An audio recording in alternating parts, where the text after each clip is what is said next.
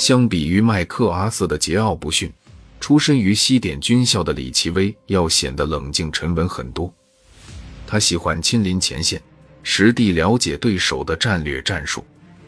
中国军队的任何攻势，无论参战兵力规模有多大，战斗持续的最长时间是八天。不知道从什么时候开始，后世的军事研究者们开始把这种现象称为“礼拜攻势”。这八天是由中国军队的后勤补给能力决定的。由于美军的空中封锁和自身补给手段的原始，在战役开始之前，依赖人力处理补给的中国军队，只能为每位士兵提供大约一个星期的粮食和弹药。一位志愿军老兵回忆道：“有枪，有子弹，有手榴弹，有背包，有水壶。每个战士身上最少平均八十斤左右，还有干粮袋。”干粮袋是五斤，有炒米，有炒面，有压缩饼干。水壶最起码得装满。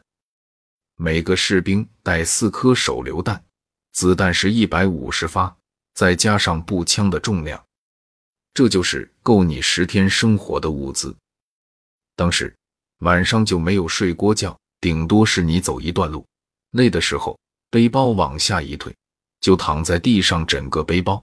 休息个一两个小时就走了，根本就没有说住在住户的家里，把铺盖打开休息一晚上，因为没有这个时间。中国士兵必须把所有的补给都扛在身上，一旦粮食弹药消耗完毕，再凌厉的攻势也只能停止，根本就没有吃的。都说一把炒面一把血，当时炒面绝对没有，都是去老百姓家里要。当时部队一去，老百姓都跑了，把老百姓的粮食弄过来打张条子。现在在我们占领的这边，后来都已经还给老百姓了。在朝鲜南方，那就不知道怎么还了，也不知道那张条子老百姓有没有保存。把人家的粮食给拿走，写上条子，条子上写明说拿了多少多少斤粮食，就放在那儿了。当时。人没有吃的，枪没有子弹，就是到了这么个程度。炒面断了，血也没有了，前线的血都是黑颜色的。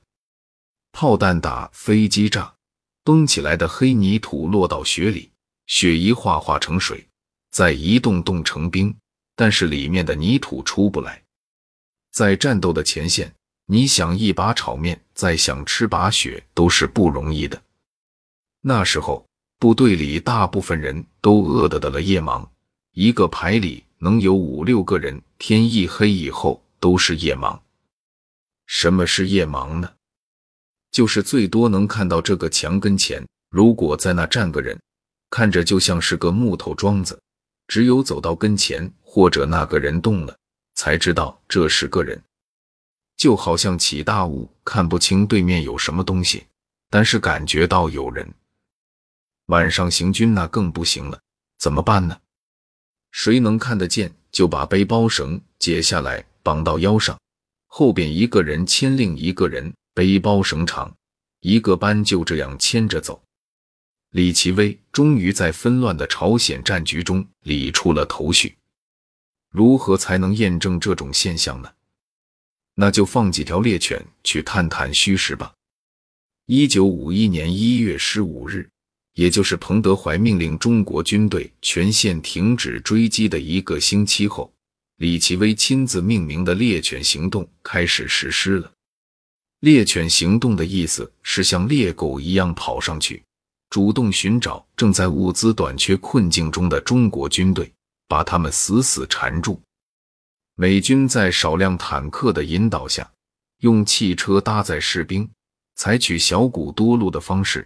在宽大的正面进行小规模的试探进攻，李奇微表情依旧严峻地对即将出发的小分队成员们说道：“不是都在问联合国军该怎么办吗？依我看，出路只有进攻，进攻，再进攻。”